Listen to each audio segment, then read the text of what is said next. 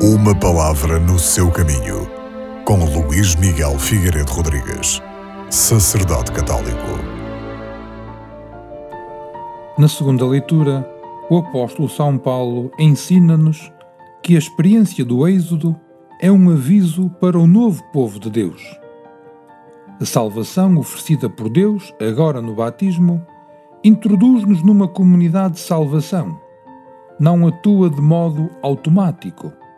Os sacramentos são sinais de salvação que nos ligam a Cristo ressuscitado.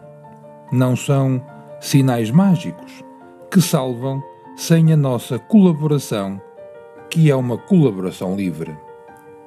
É por isso que os cristãos leem o Antigo Testamento à luz de Cristo morto e ressuscitado é uma leitura tipológica que manifesta o conteúdo inesgotável do Antigo Testamento, mas não deve fazer-nos esquecer que ele mantém o seu valor próprio de revelação, reafirmando pelo próprio Jesus, Nosso Senhor.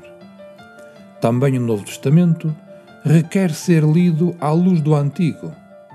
Os ensinamentos da catequese cristã primitiva recorreram constantemente a este método Segundo um velho provérbio, o Novo Testamento está oculto no Antigo, enquanto o Antigo é desvendado no Novo.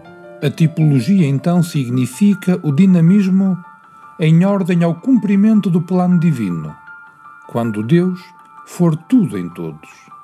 Assim, a vocação dos patriarcas e o êxodo do Egito, por exemplo, não perdem o seu valor próprio no plano de Deus pelo facto de, ao mesmo tempo, serem etapas intermédias desse mesmo plano.